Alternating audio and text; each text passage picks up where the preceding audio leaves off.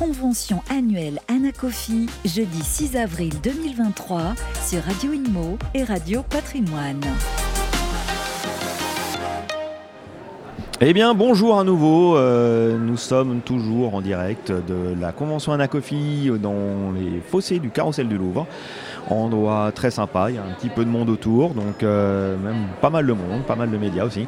Et là, nous avons la chance euh, et l'honneur, le privilège, je fais un peu de lèche, hein, c'est normal, hein, c'est comme ça, d'accueillir Laurent Jourda, le directeur commercial du groupe Résidétudes. Bonjour Sébastien, bonjour à tous. Bonjour Laurent. Alors, Résidétudes, Vite fait, euh, vous êtes qui, vous faites quoi, euh, comment ça se passe, euh, voilà. Bah, Résidétude, depuis 30, 33 ans maintenant, fait, fait la même chose, toujours la même chose, c'est-à-dire qu'on est le spécialiste de l'immobilier géré dans la fiscalité du LMNP. Aujourd'hui, on gère... Alors LMNP, loueur meublé non professionnel. Donc aujourd'hui, on gère plus de 270 résidences euh, sur euh, trois segments, trois marchés. On est leader en étudiants, on est numéro 2 en hôtel, appart-hôtel, et numéro 2 aussi en senior, puisqu'on s'est intéressé au marché du senior depuis 2007. D'accord. France exclusivement, un peu d'Europe France euh, majoritaire, très majoritairement, et on, commence à sortir un peu dans des pays voisins, Belgique, Suisse, Luxembourg, à travers une, autre une filiale, mais on ne commercialise pas ces produits en France. Ok. Euh, vous parliez justement euh, d'appart-hôtel, euh, du tourisme, etc. Alors, un milieu qui a été un peu chahuté avec les années Covid, forcément, hein, la pandémie, bah voilà, ça c'est, on sait ce que ça a un petit peu donné. Et là, on, voit, on voit que les politiques commencent à se saisir, enfin, c'est déjà quelques temps, mais ils sont, la demande est de plus en plus prégnante sur le, meublé euh, touristique, euh, entre autres dans les zones, euh, bah, c'est simple, hein, Côte Basque, Bretagne, on a vu des manifestations la semaine dernière, enfin en tout cas dans toutes les zones touristiques où les, gens localement n'arrivent plus à se loger à cause des prix, à cause bah, tout simplement de la rareté des, des enfin, du foncier et des appartements. Il n'y a, plus rien et les, prix bah, forcément augmentent énormément. C'est très vrai, c'est-à-dire que les gens comme Airbnb, nous on observe ça et on est très attentif à, ce que va faire le gouvernement dans ce domaine-là. Et euh, on va dire qu'Airbnb est le bouc émissaire tout désigné de ce genre de choses, mais qui cache en fait euh, l'absence de politique à long terme euh, de logement, puisque c'est très compliqué de construire, on le sait depuis des années, donc obtenir des permis de construire dans ces zones-là, c'est souvent la croix et la bannière. Donc voilà, c'est finalement le, au-delà d'Airbnb, c'est le déficit de l'offre qui, pénalise euh, les logements, la construction de logements.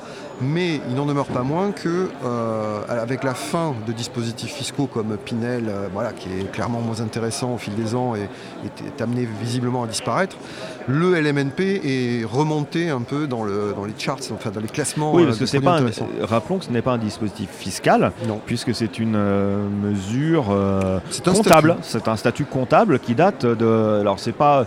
Là, il n'y a pas de loi. Euh, enfin, comme vous parliez de Pinel, du Flot, enfin, où chaque ministre, beaucoup de ministres euh, du logement ont, donné des noms, euh, des lois éponymes. Là, c'est un statut fiscal, enfin pas fiscal, justement comptable, et qui date de mémoire d'après-guerre. Hein. Alors c'est un statut fiscal très ancien qui date de 1949, ah, pour être précis.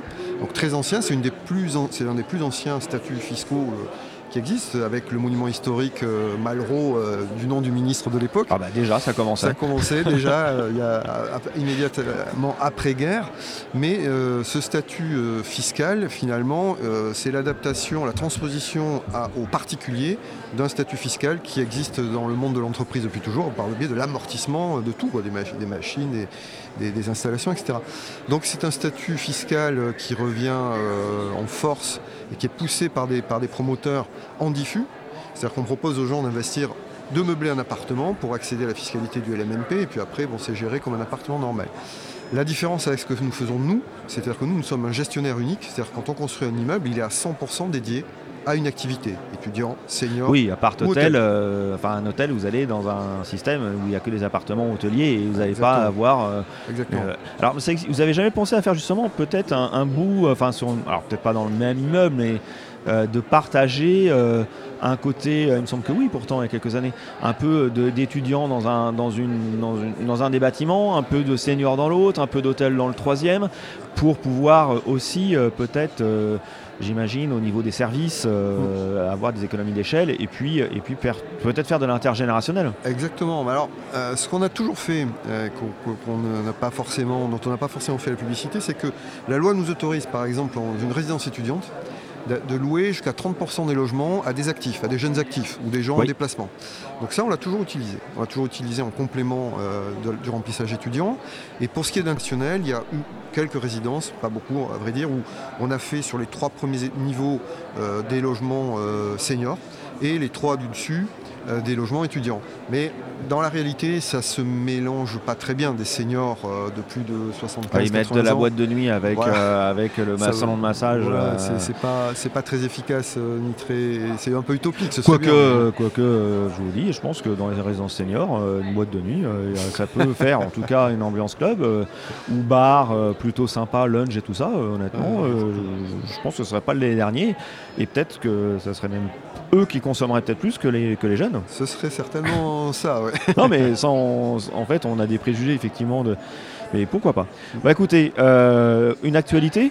Oui, alors bon, on va lancer euh, là, dans le courant du mois, un nouveau programme senior en, région parisienne, au Clé-sous-Bois.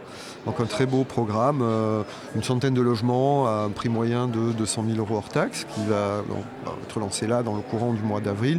On a le permis, tout est, tout est purgé, etc. Donc euh, ça c'est la proche actualité.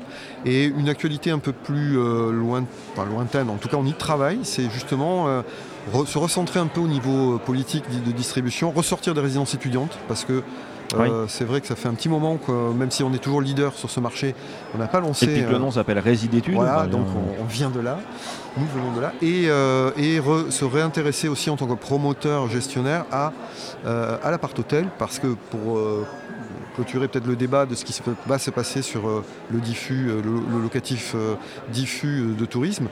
On pense quand même le législateur, quand, l'immeuble est 100% dédié à cette activité, c'est un hôtel touristique ou qui va attirer des gens en déplacement, ils n'iront pas jusqu'à s'attaquer à ce genre de, marché qui par destination de toute façon n'est pas du logement. Donc ça protège aussi l'investisseur euh, donc en s'adressant à, un professionnel qui ne fait que ça, bah, il est protégé, son investissement sera en trois protégé. Et puis accessoirement, il va récupérer la TVA, ce qui est quand même pas le moindre des avantages. Alors, juste avant de conclure, j'ai une question qui, m'arrive là, comme ça. Euh, sur les vieux, euh, comme vous êtes existant depuis 33 ou 34 ans, vous le disiez, sur les, les, vieux bâtiments, etc., est-ce que vous avez une obligation de du fameux DPE, euh, renouvellement énergétique, euh, enfin en tout cas, euh, parce qu'il me semblait qu'à un moment donné, le LMNP était un peu sorti, était pas vraiment dedans, et que là, bah, finalement, ça revient quoi. Enfin, c'est revenu par la petite porte, et, qu'effectivement, il, il m'arrive d'aller dans des résidences, soit chez vous ou chez des, chez des confrères en vacances, à la montagne par exemple, où des fois on voit quand même que c'est pas super bien isolé, que ce soit l'été ou l'hiver, euh, et qu'il y a de la déperdition, et, bah, on sait qu'on a cette, obligation maintenant légale. Oui, oui, on se doit de respecter euh, la législation en vigueur.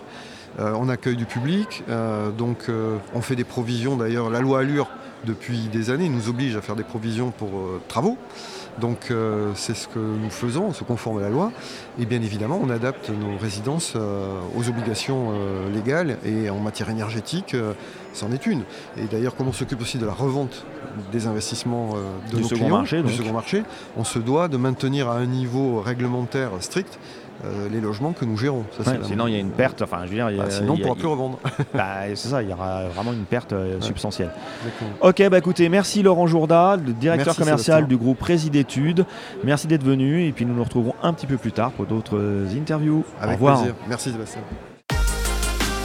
Convention annuelle Anacofi, jeudi 6 avril 2023 sur Radio Inmo et Radio Patrimoine.